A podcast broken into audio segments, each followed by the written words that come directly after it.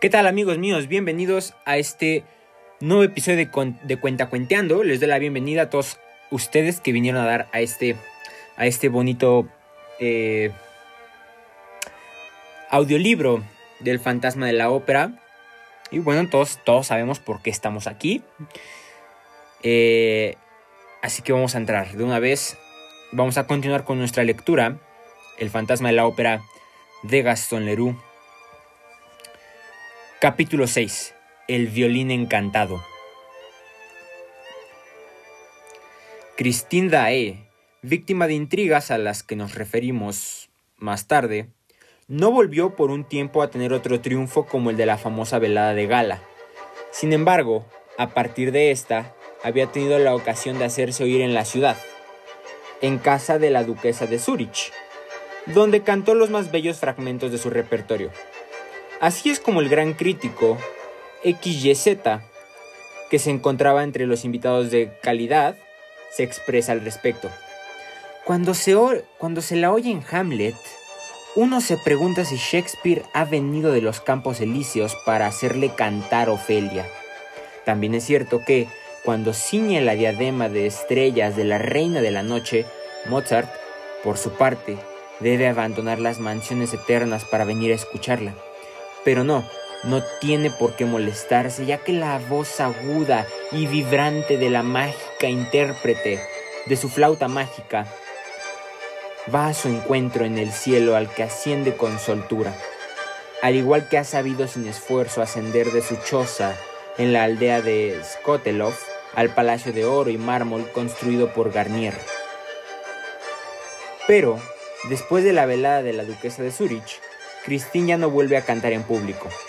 El hecho es que por esta época rechaza cualquier invitación, cualquier mensaje, sin dar pretexto plausible alguno. Renuncia a aparecer en una fiesta de caridad a la que anteriormente había prometido su ayuda.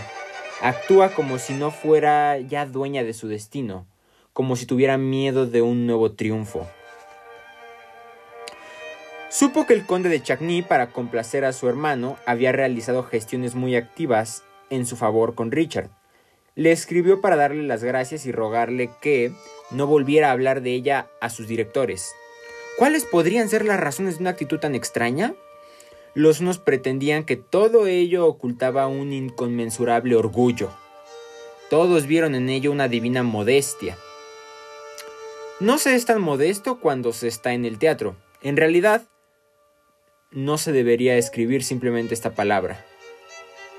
Terror. Sí, creo que Christine Dae tenía por aquel entonces miedo de lo que acababa de ocurrirle y estaba tan perpleja como todo el mundo a su alrededor. ¿Perpleja? Pero vamos. Tengo aquí una carta de Christine, colección del persa, que se refiere a los acontecimientos de esta época. Pues bien, después de haberla releído, no escribiré nunca que Christine estaba perpleja, ni siquiera asustada por su triunfo, sino horrorizada. Sí, sí, sí, sí, sí, sí. Horrorizada. Ya no me reconozco cuando canto, dice. Pobre, pura y dulce niña. No se dejaba ver en parte alguna, y el vizconde de Chagny intentó en vano cruzarse en su camino. Le escribió para solicitarle el permiso de visitarla en su casa, y ya había perdido la esperanza de recibir una respuesta cuando una mañana ella le hizo llegar la siguiente nota. Señor, no he olvidado al niño que fue a buscar a Michal en el mar. No puedo evitar escribirle esto.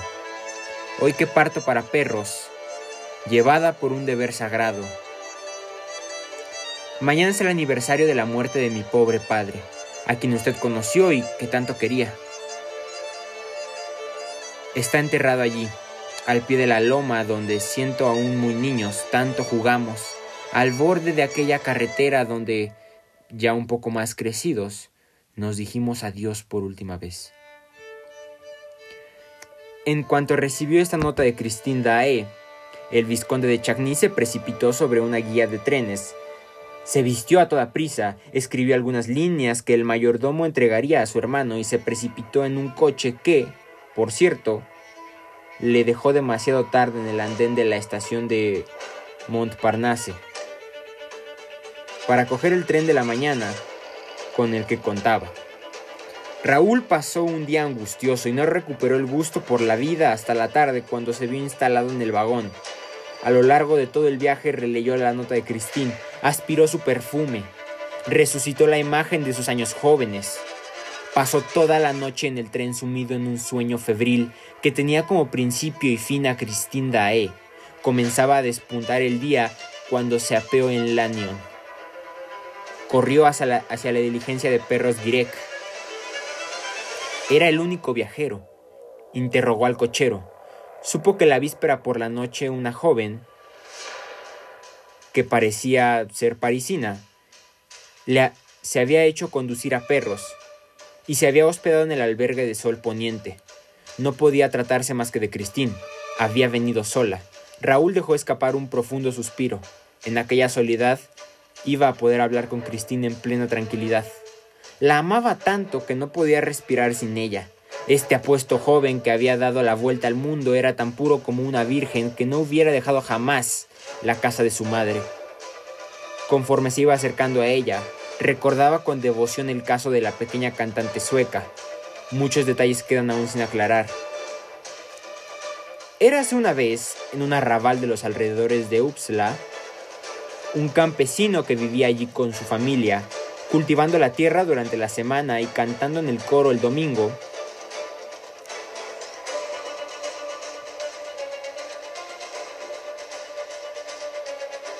Este campesino tenía una hija pequeña a la que enseñó a descifrar el alfabeto musical mucho antes de que aprendiera a leer. El padre Dae era, sin darse quizá muy bien cuenta, un gran músico. Sabía tocar el violín y estaba considerado como el mejor músico rural de toda Escandinavia. Su reputación se extendía por los alrededores y la gente se dirigía siempre a él para hacer bailar a las parejas en las bodas y las fiestas. La madre Dae, paralítica, cuando murió Christine tenía seis años. Inmediatamente el padre, que no quería más que a su hija y a su música, vendió las pocas tierras que tenía y se marchó a Uppsala, en busca de gloria y fama. No encontró más que miseria.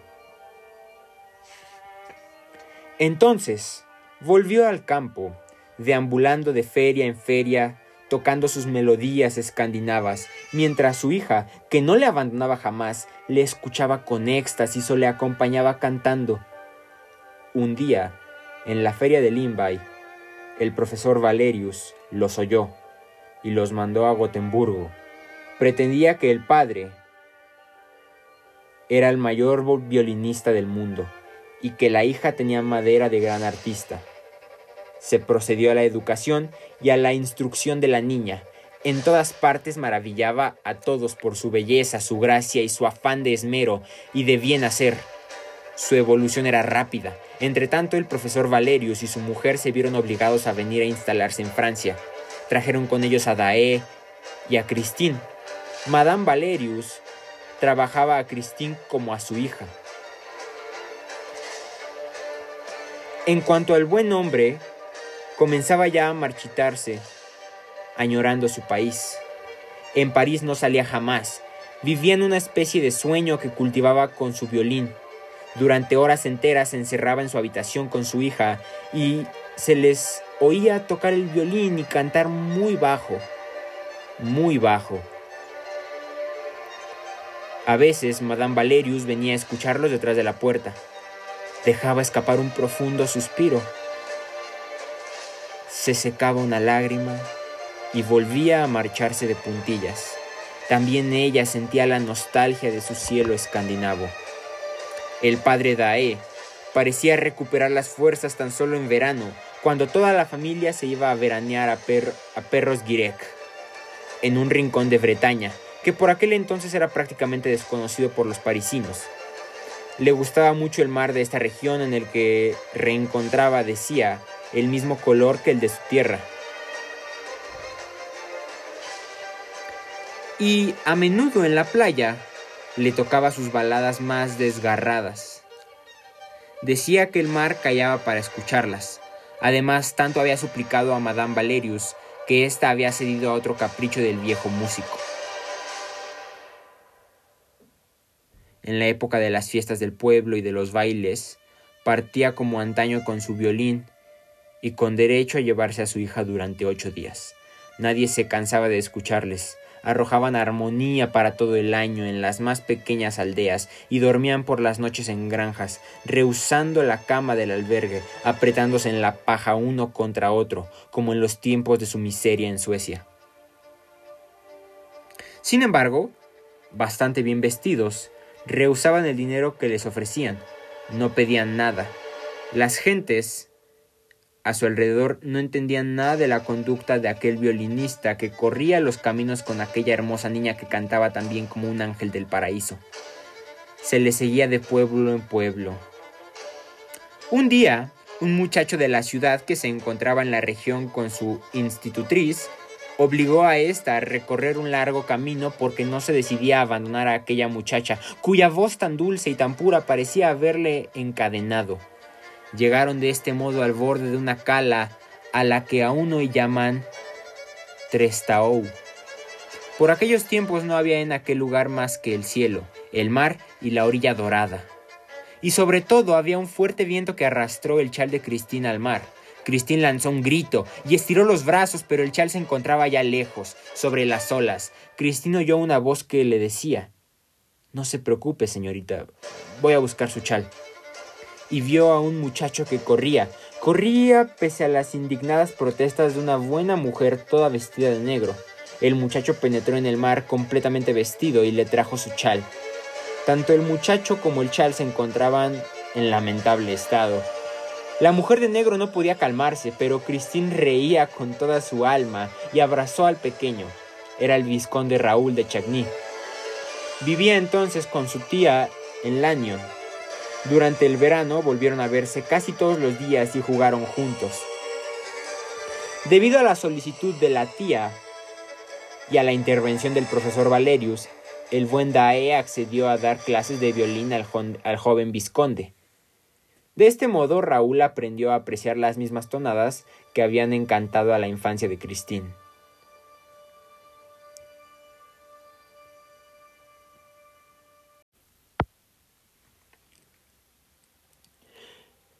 Tenían aproximadamente el mismo tipo de alma soñadora y apacible. No les gustaban más que las historias de viejos condes bretones, y su juego preferido consistía en ir a buscar las en los umbrales de las puertas como si fueran mendigos. Señora o querido señor, ¿no sabe usted alguna historia para contarnos, por favor? Rara vez se les negaba una limosna. ¿Qué vieja bretona no ha visto, aunque solo sea una vez en su vida, bailar a los corrigans entre los brezos, al claro de la luna,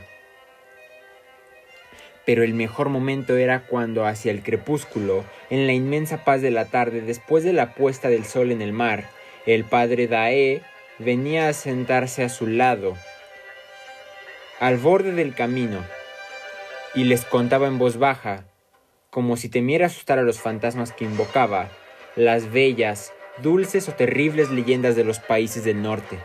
Tan pronto eran bellas como los cuentos de Andersen, tan pronto tristes como los cantos del gran poeta Runeberg. Cuando él callaba, los dos muchachos decían, ¡Más! Había una historia que comenzaba así. Cierto rey se había sentado en un pequeño bote, sobre una de las tranquilas y profundas aguas que se abren al igual que un ojo brillante, en medio de los montes de Noruega. Y la otra, la pequeña Lote pensaba al tiempo en todo, y en nada. Pájaro de estío planeaba entre los dorados rayos del sol, portando encima de sus rubios rizos su corona primaveral. Su alma era tan clara, tan azul como su mirada. Mimaba a su madre y era fiel a su muñeca. Cuidaba enormemente su vestido, sus zapatos rojos y su violín. Pero sobre todas las cosas le agradaba escuchar, adormeciéndose al ángel de la música. Mientras el buen hombre decía estas cosas, Raúl miraba los ojos azules y la cabellera dorada de Christine, y Christine pensaba que la pequeña Lotte era muy feliz de poder escuchar al dormirse al ángel de la música. No había cuentos narrados por Dae en los que no interviniese el ángel de la música, y durante los cuales los niños no le pidieran inacabables explicaciones acerca de él. Dae pretendía que todos los grandes músicos, todos los grandes artistas, recibían, por lo menos una vez en su vida, la visita del ángel de la música. Alguna vez, el ángel se había inclinado sobre sus cunas, como le sucedió a la pequeña Lote. Por eso existen pequeños prodigios que tocan el violín a los seis años mejor que los hombres de cincuenta, lo cual, me diréis, es algo absolutamente extraordinario. A veces, el ángel viene mucho más tarde porque los niños no son buenos y no quieren aprender los métodos y descuidan las escalas. Otras veces el ángel no acude nunca porque no se tiene el corazón puro y la conciencia tranquila. Jamás se ve al ángel, pero se deja oír por las almas predestinadas. Con frecuencia llega cuando menos lo esperan, cuando están tristes y descorazonadas. Entonces, el odio distingue de repente armonías celestes, una voz divina, y la recuerdan toda la vida. Aquellas personas que han sido visitadas por el ángel quedan como iluminadas. Vibran con un temblor que el resto de los mortales ignoran.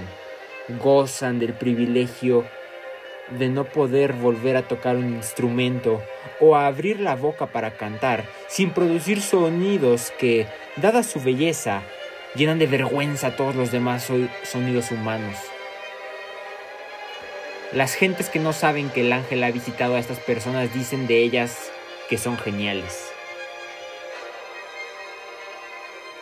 La pequeña Christine preguntó a su padre si él había oído al ángel, pero Dae movía la cabeza tristemente. Luego brillaba su mirada mirando a la niña y le decía, Tu hija, tu hija mía, tú le oirás un día. Cuando éste en el cielo. Te lo enviaré un día, te lo prometo. Dae empezaba por aquella época a toser. Vino el otoño que separó a Raúl de Christine. Volvieron a verse tres años más tarde. Eran ya dos jóvenes. Esto ocurrió también en Perros, y Raúl conservó una impresión tal que le acompañó toda su vida. El profesor Valerius había muerto. Pero Madame Valerius se había quedado en Francia, donde sus intereses la retenían, con el buen Dae y su hija, que continuaban cantando y tocando el violín, arrastrando en su sueño a su querida protectora que parecía no vivir más que de música. El joven había venido a Perros por casualidad, y también por casualidad entró en la casa de antaño habitada por su antigua amiga. Vio al principio al anciano Dae que se levantó de la silla con lágrimas en los ojos y que le abrazó diciéndole que habían guardado de él un fiel recuerdo. De hecho, no había pasado un día sin que Cristina hablara de Raúl. El viejo continuaba hablando cuando la puerta se abrió, se abrió, y, encantadora, presurosa, la joven entró llevando en una bandeja el té humeante. Reconoció a Raúl y dejó la bandeja. Una ligera llama se extendió sobre su rostro encantador, se mantenía vacilante, callaba. El padre les miraba a los dos. Raúl se acercó a la joven y la abrazó al tiempo que le daba un beso, que ella no evitó. Le hizo algunas preguntas, cumplió muy bien su papel de anfitriona, volvió a tomar la bandeja y abandonó la habitación.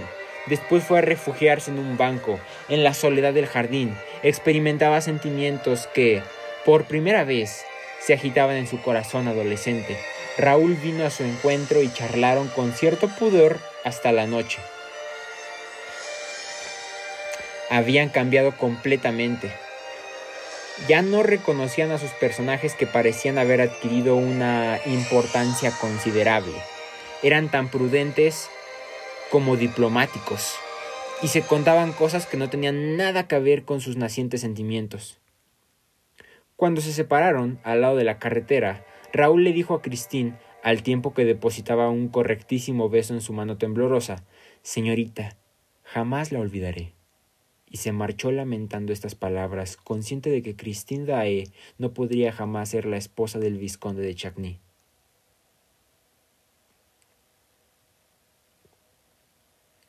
En cuanto a Christine, fue a buscar a su padre y le dijo ¿No encuentras que Raúl no es tan simpático como antes? Ya no le quiero. E intentó no pensar más en él.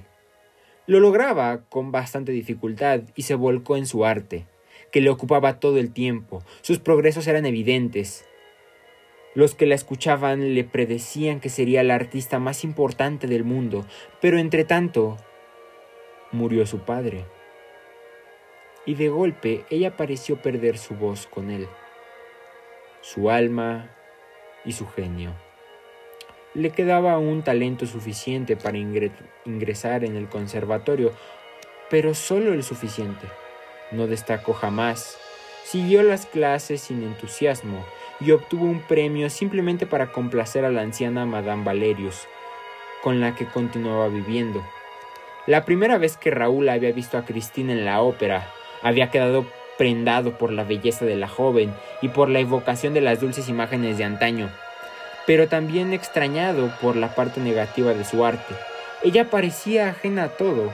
Volvió a escucharla, la seguía por los corredores, la esperó detrás de un montante, intentó llamar su atención, más de una vez la acompañó hasta el umbral de su camerino, pero ella no le veía. Parecía por lo demás no ver a nadie. Era la viva imagen de la indiferencia. Raúl sufría porque era bella. Él era tímido y no se atrevía a confesarse a sí mismo que la amaba. Hubo después el golpe de gracia de la velada de gala, los cielos desgarrados, una voz de ángel que se dejaba oír en la tierra para el placer de los hombres y su corazón consumido. Después, después hubo aquella voz de hombre detrás de la puerta.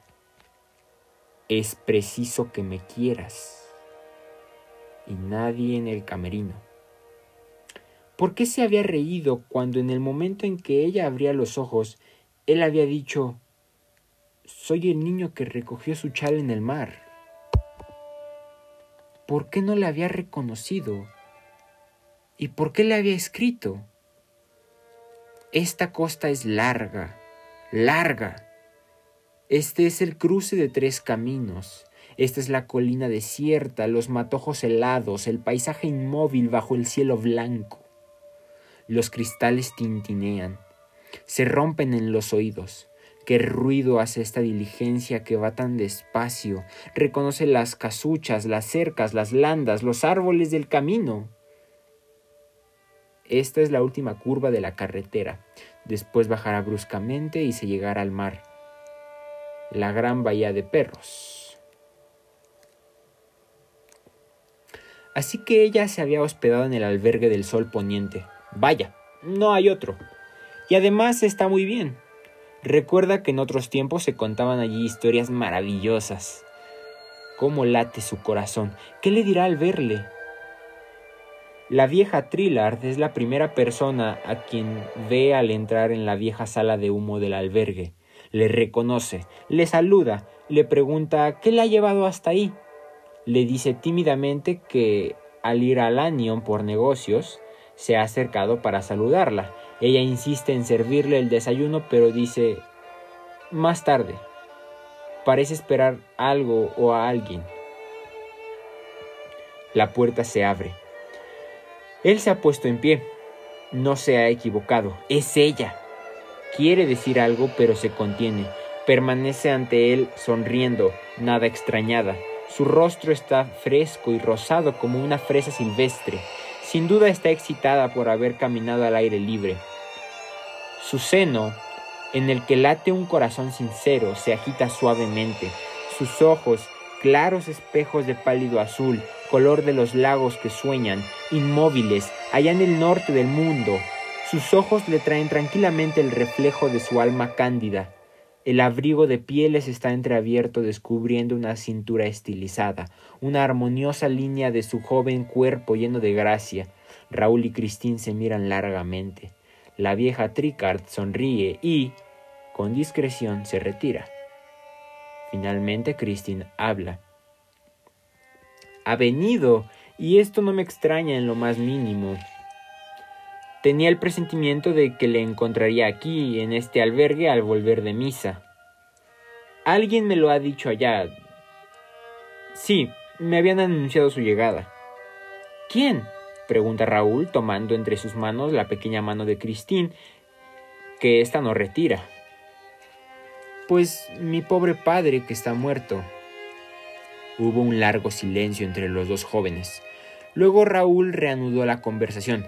¿Acaso su padre le ha dicho que la quería y que no puedo vivir sin usted? Christine se sonrojó profundamente y volvió la cabeza. Dijo con voz temblorosa, ¿A mí? Está loco, amigo mío. Y se pone a reír para darse el tiempo de reponerse. No se ría, Christine, es muy serio. Ella responde con gravedad. No le he hecho venir para que me dijera estas cosas. ¿Me ha hecho venir, Christine?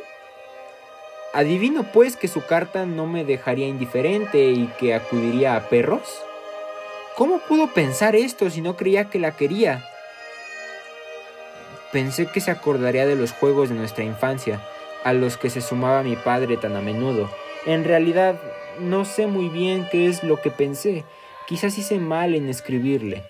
Su aparición es tan súbita el otro día en el camerino. Me había llevado lejos, muy lejos en el pasado, y le escribí como la niña que era entonces y que hubiera sido feliz de volver a ver en un momento de tristeza y de soledad a su pequeño compañero. Por un momento guardaron silencio. Hay en la actitud de Cristina algo que Raúl no encuentra natural, a pesar de que no le es posible precisarlo. Sin embargo, no la siente hostil. Por el contrario, la ternura de sus ojos lo, confirma de sobras. Pero, ¿por qué esta ternura va acompañada de desolación? Esto es lo que necesita saber y lo que ya irrita al joven.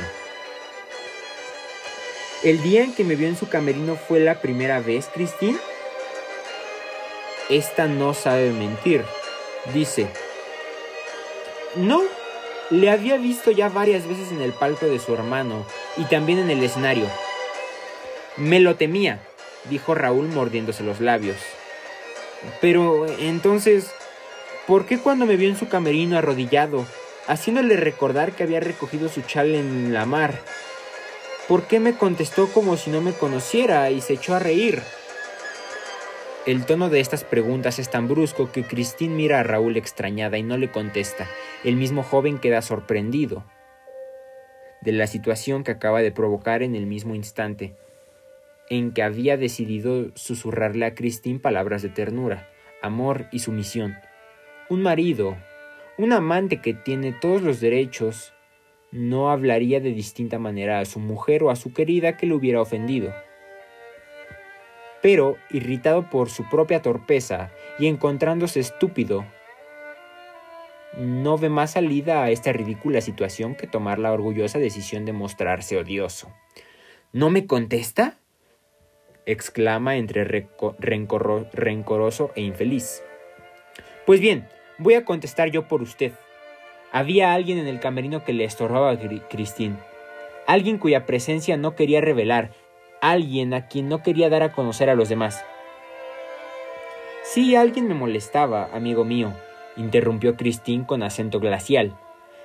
Si alguien me estorbaba aquella noche, debía de ser usted pues es a usted a quien rechacé. Sí, para quedarse con el otro. ¿Qué dice usted? exclamó la joven estremeciéndose. ¿Y de qué otro se trata?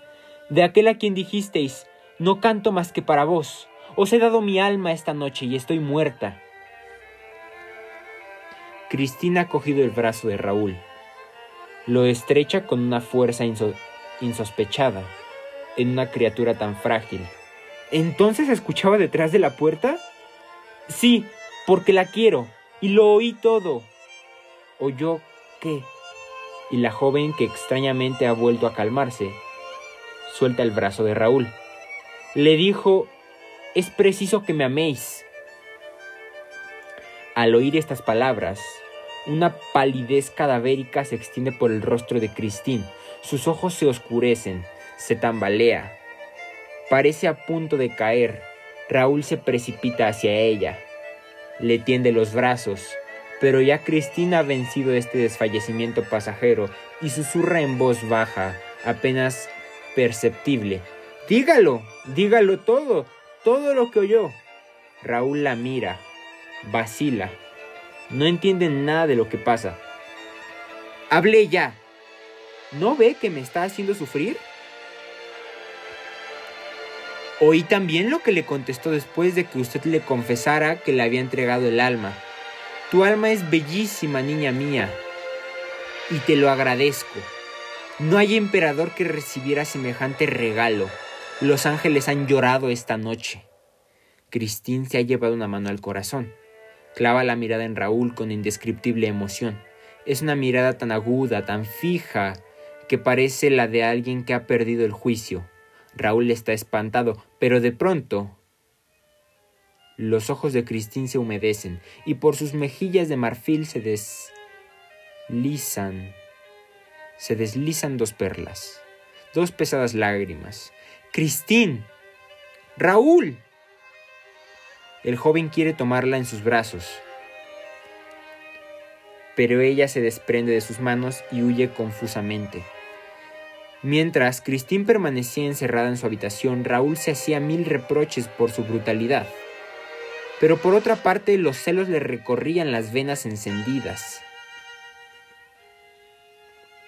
El que la joven mostrara semejante emoción al saber que habían descubierto su secreto significaba que éste era muy importante. A pesar de lo que había oído, Raúl no dudaba de la pureza de Cristín, sabía que su conducta era intachable y no era tan novato como para no comprender que una artista está a veces obligada a oír proposiciones amorosas.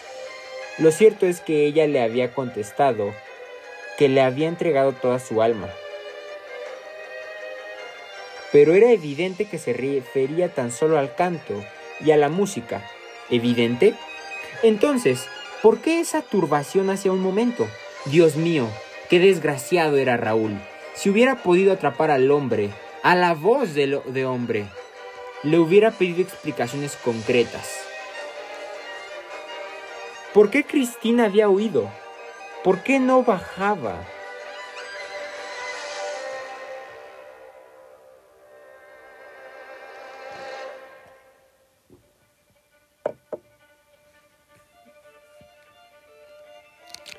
Rechazó el desayuno. Estaba abatido y su dolor era grande al ver desvanecerse, lejos de la joven sueca, aquellas horas que había imaginado tan dulces. ¿No venía a recorrer con él la región que entrecerraba tantos recuerdos comunes? ¿Por qué, ya que parecía no tener nada que hacer en perros, y de hecho no hacía nada, no volvía inmediatamente a París? Se había enterado de que por la mañana había hecho celebrar una misa por el alma de su padre y que había pasado largas horas rezando en la pequeña iglesia y sobre la tumba del músico. Triste, descorazonado, Raúl se dirigió hacia el cementerio que rodeaba la iglesia. Empujó la puerta. Erró solitario entre las tumbas, descifrando las inscripciones, pero al llegar detrás de la ábside, vio inmediatamente un esplendoroso ramo de flores que descansaba sobre una lápida y que desbordándola caían en la tierra blanca. Llenaban de perfume aquel helado rincón del invierno bretón. Eran milagrosas rosas rojas que parecían haber brotado de la nieve aquella misma mañana. Era un poco de vida entre los muertos, ya que la muerte estaba presente por todas partes. También la vida se desprendió de la tierra que había arrojado su exceso de cadáveres. Esqueletos y calaveras se apretaban a centenares contra el muro de la iglesia, retenidos únicamente por una fina alambrada que dejaba al descubierto todo el macabro edificio. Las calaveras apiladas, alineadas como ladrillos, sujetas en los intervalos por huesos fuertes y cuidadosamente blanqueados, parecían formar el primer asentamiento sobre el que se habían levantado las paredes de la sacristía. La puerta de la sacristía se abría en medio de este osario, al cual que muchas a lo largo de las viejas iglesias bretonas.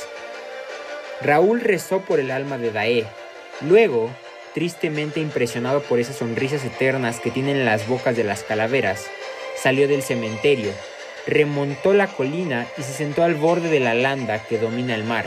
El viento se agitaba malignamente por los arenales, aullando bajo la pobre y tímida luz de día. Esta fue cediendo, desapareció y se convirtió tan solo en una lívida línea en el horizonte. Entonces el viento cayó. Había llegado la noche. Raúl se encontraba cercado por sombras heladas, pero no sentía el frío. Su pensamiento vagabundeaba por la colina desierta y desolada. Toda recuerdos. Allí, en aquel lugar, había venido a menudo a la caída de la tarde con la pequeña Christine para ver danzar a los Corrigans en el momento preciso en que salía la luna. Por lo que a él se refiere, jamás los había visto, sin embargo tenía buena vista. Pero Christine, aun siendo un poco miope, pretendía haber visto a muchos. Sonrió a este recuerdo y, luego, de repente, se estremeció. Una silueta, una silueta muy concreta, pero que había llegado hasta allí sin que ningún ruido la anunciara.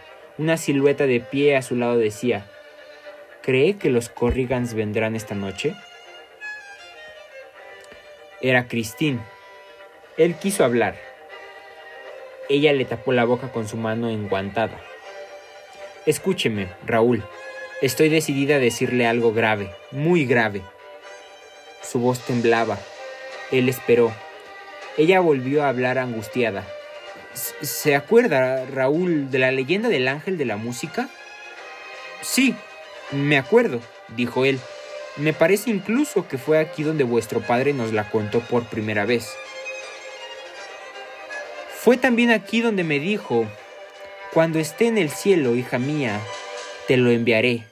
Pues bien, Raúl, mi pobre padre está en el cielo, y yo he recibido la visita del ángel de la música. No lo dudo, contestó el joven con gravedad. Creía que su amiga, en un arrebato piadoso, mezclaba el recuerdo de su padre con el advenimiento de su último éxito.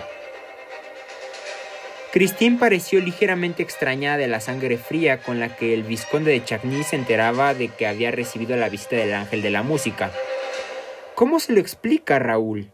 dijo inclinando su pálido rostro tan cerca del joven que éste pudo pensar que Christine iba a darle un beso, pero ella quería simplemente leer en sus ojos, a pesar de la oscuridad. Creo, le respondió, que una criatura humana no canta como cantó usted la otra noche sin que se dé un milagro, sin que el cielo no haya intervenido. No existe en la tierra maestro que pueda enseñar semejantes tonalidades. Oyó al ángel de la música, Christine. Sí, dijo ella solemnemente, en mi camerino. Es allí donde me da sus lecciones diarias.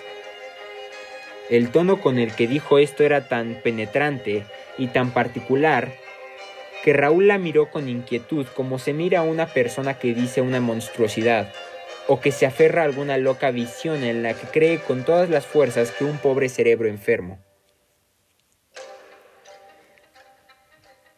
Ahora se había echado hacia atrás e, inmóvil, no era más que un poco de sombra en la noche. ¿En vuestro camerino? repitió Raúl como un estúpido eco. Sí, es allí donde le he oído, y no he sido la única en oírle. ¿Quién más le ha oído entonces? Usted, amigo mío. ¿Yo? ¿Yo he oído al ángel de la música? Sí, la otra noche. Era él el que hablaba cuando usted escuchó detrás de la puerta de mi camerino. Fue él quien me dijo, es preciso que me quieras. Pero yo creía ser la única en escuchar su voz. Imaginé, pues, mi sorpresa cuando esta mañana me he enterado de que usted también podía oírle. Raúl soltó una carcajada y enseguida la noche se disipó en la colina desierta y los primeros rayos de luna envolvieron a los jóvenes. Christine se había vuelto hacia Raúl con aire hostil. Sus ojos, por lo general tan dulces, relampagueaban. ¿De qué se ríe? ¿Cree acaso haber oído una voz de hombre? Cielos, exclamó el hombre. cuyas ideas comenzaban a confundirse ante la actitud agresiva de Christine. Usted, Raúl, usted es quien me dice esto. Un amigo mío de infancia, un amigo de mi padre. Ya no le reconozco. Pero, ¿qué se ha creído usted? Soy una joven honesta, señor vizconde de Chagny, y no me encierro con voces de hombre en mi camerino. Si hubiera abierto la puerta, habría visto que no había nadie. Es cierto. Cuando usted salió abrí la puerta y no encontré a nadie en el camerino. ¿Ya lo ve, entonces? El conde hizo acopio de todo su valor. Entonces, Christine, creo que se burlan de usted. Ella lanzó un grito y huyó. Él corrió detrás de ella, pero Christine le cortó con un enérgico Suélteme. déjeme. y desapareció. Raúl volvió al albergue muy abatido, muy descorazonado y muy triste. Se enteró de que Cristina acababa de subir a su habitación y que había anunciado que no bajaría a cenar. El joven preguntó si se encontraba enferma, la buena posadera le contestó de forma ambigua que, de encontrarse mal, no era nada grave y, como creía en los enfados de los enamorados, se alejó encogiéndose de hombros y comentando en voz baja que era una lástima ver a dos jóvenes desperdiciando en vanas discusiones las pocas horas de felicidad que les ha dado vivir juntos. Raúl cenó solo en un rincón del atrio y, como podéis imaginar, de una forma bien triste. Más tarde en su habitación intentó leer y luego en la cama intentó dormir. En el cuarto de al lado no se oía ningún ruido. ¿Qué hacía Christine? ¿Dormía? Y si no dormía, ¿en qué pensaba? ¿Y él en qué pensaba? ¿Acaso era capaz de decirlo? La extraña conversación que había tenido con Christine le había turbado. Pensaba menos en Christine que en lo que rodeaba a Christine. Y esto era tan difuso, tan nebuloso, tan incomprensible que experimentaba un singular y angustioso malestar.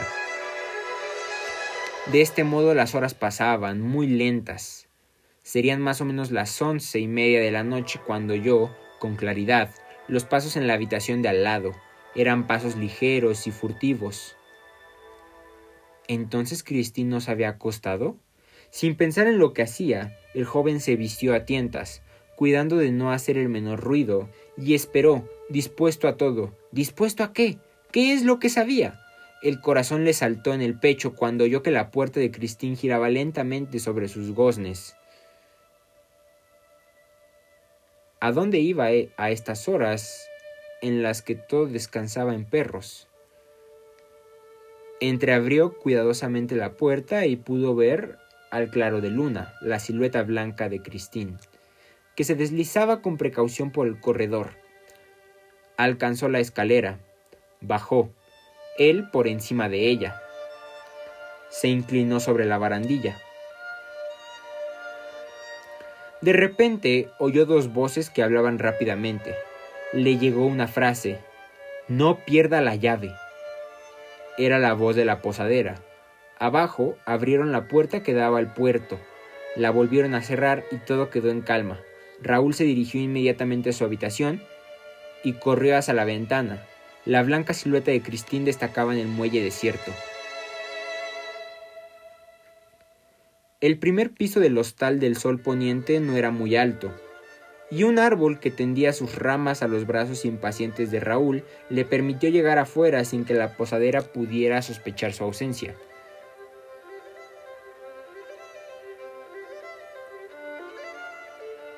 Así pues, ¿cuál no fue el estupor de la buena joven, de la buena mujer?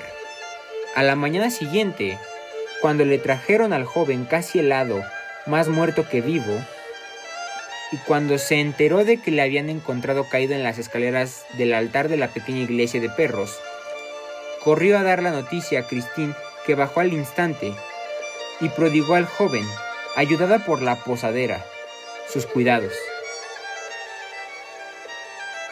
Este no tardó en abrir los ojos y volvió completamente a la vida al ver a su lado el encantador rostro de su amiga.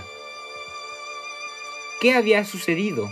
El comisario Mifroid tuvo ocasión, unas semanas más tarde, cuando el drama de la ópera exigió la intervención de la policía, de interrogar al vizconde de Chagny acerca de los sucesos de la Noche de Perros. Y he aquí de forma de qué forma fueron transcritos en las hojas del sumario. Párrafo 150. Pregunta. ¿La señorita Dae no le había visto bajar de su habitación por el curioso camino que usted eligió? Respuesta. No, señor, no. Sin embargo, la alcancé sin cuidar de disimular el ruido de mis pasos. No pedía entonces más que una cosa, que se volviera, me viera y me reconociera. Me decía que mi persecución era absolutamente incorrecta y que aquel tipo de espionaje era indigno de mí, pero ella parecía no oírme y, de hecho, actuó como si yo no estuviera ahí. Abandonó con tranquilidad el puerto y después, de repente, subió tranquilamente por el camino. El reloj de la iglesia acababa de dar las doce menos cuatro y me pareció que las campanadas que indicaban la hora le hicieron forzar la marcha, ya que empezó casi a correr. Llegó hacia la puerta del cementerio. Pregunta. ¿Estaba abierta la puerta del cementerio? Respuesta. Sí, señor. Eso me sorprendió, pero no pareció extrañar en lo más mínimo a la señorita Dae. Pregunta. ¿No había nadie en el cementerio? Respuesta. No, no había nadie. Si hubiera habido alguien, le hubiese visto. La luz de la luna deslumbraba y la nieve que recubría la tierra al devolver sus rayos hacía aún más clara la noche. Pregunta. ¿No era posible esconderse detrás de las tumbas? Respuesta. No, señor. Son pobres losas que desaparecen bajo la nieve y cuyas cruces se alzan al ras del suelo. Las únicas sombras eran las de las cruces y las nuestras. La iglesia resplandecía de luz. Jamás he visto semejante luz nocturna. Era muy bonito, muy transparente y muy frío. Jamás había ido de noche a un cementerio e ignoraba que fuera posible encontrar una luz así, una luz que no pesa nada. Pregunta, ¿Es usted supersticioso? Respuesta, no, señor. Soy creyente. Pregunta, ¿en qué estado de ánimo se encontraba? Respuesta, muy sereno y tranquilo, se lo aseguro. En verdad, la insólita salida de la señorita Dae me había turbado profundamente en un principio, pero en cuanto vi que la joven entraba en el cementerio, pensé que iba a cumplir una promesa sobre la tumba de su padre, y encontré la cosa tan natural que recobré toda la calma. Solo me extrañaba aún el que no hubiera oído mis pasos, ya que la nieve crujía bajo mis pies, pero debía estar sin duda absorbida por su devoción. Decidí, pues, no molestarla, y cuando llegó a la tumba de su padre, me quedé algunos pasos detrás suyo. Se arrodilló en la nieve, hizo la señal de la cruz y empezó a rezar. En aquel momento dieron las doce. Aún resonaba la última campanada en mis oídos cuando vi alzar la cabeza a la joven. Su mirada se clavó en la, bóveda celeste, sus brazos se tendieron hacia el astro de la noche.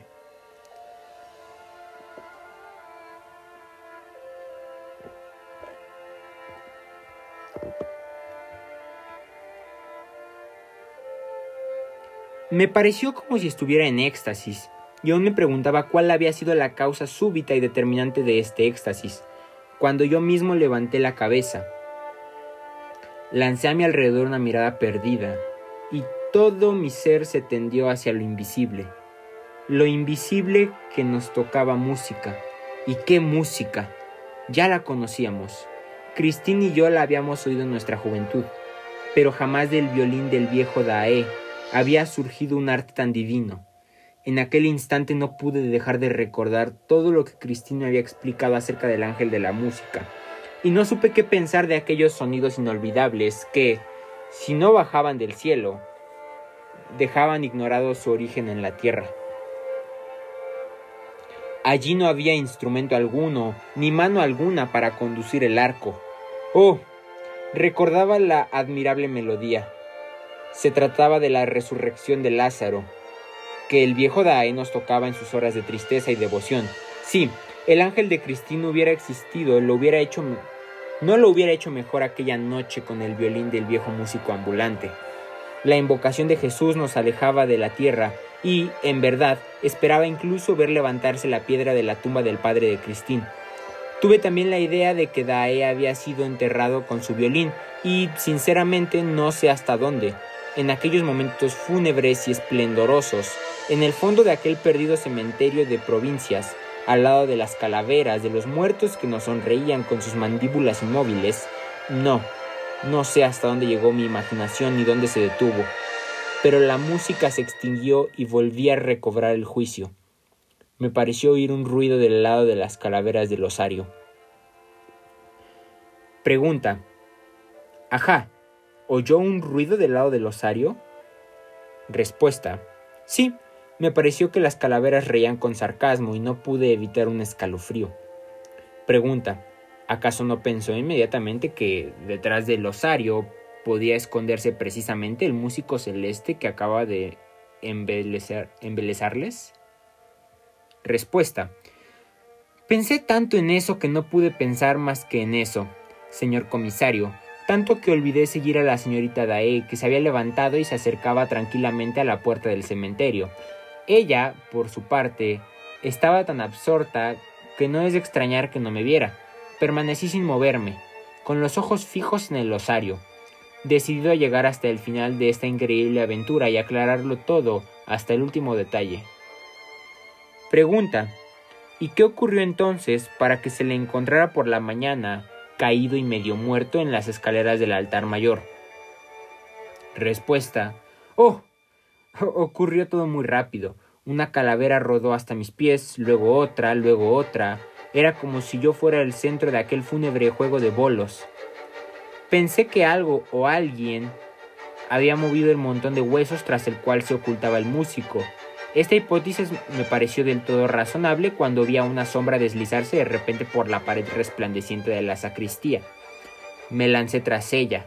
La sombra, empujando la puerta, había entrado ya en la iglesia. Yo parecía tener alas. La sombra llevaba un abrigo. Fui lo bastante rápido como para agarrarle una punta del abrigo. En aquel momento, la sombra y yo estábamos justo ante el, altar, ante el altar mayor, y los rayos de la luna, a través de la gran cristalera del ábside, caían poco, caían a pico sobre nosotros. Como no soltaba el abrigo, la sombra se volvió hacia mí, y el abrigo con el que se envolvía se entreabrió. Vi, señor juez, como le veo a usted, a una espantosa calavera que clavaba en mí una mirada en la que brillaba el fuego del infierno. Creí vérmelas con el propio Satán. Y, ante esta aparición de ultratumba, mi corazón, pese a todo su valor, desfalleció, y ya no recuerdo nada hasta el momento en que me desperté en mi pequeña habitación de la Posada del Sol Poniente.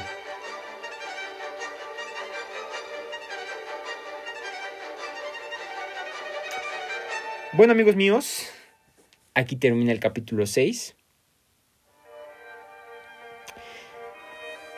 Esto se está poniendo interesante, o al menos a mí me parece que, se está poniendo interesante. Esto fue un capítulo largo, ¿verdad? Sí que lo fue. Al menos en comparación a los anteriores. Bueno, espero que me acompañen para leer el próximo capítulo muy pronto. Espero que lo hayan disfrutado tanto como yo disfruté leerlo para ustedes. Y nos vemos en el próximo episodio de Cuenta Cuenteando. Muchas gracias por su atención.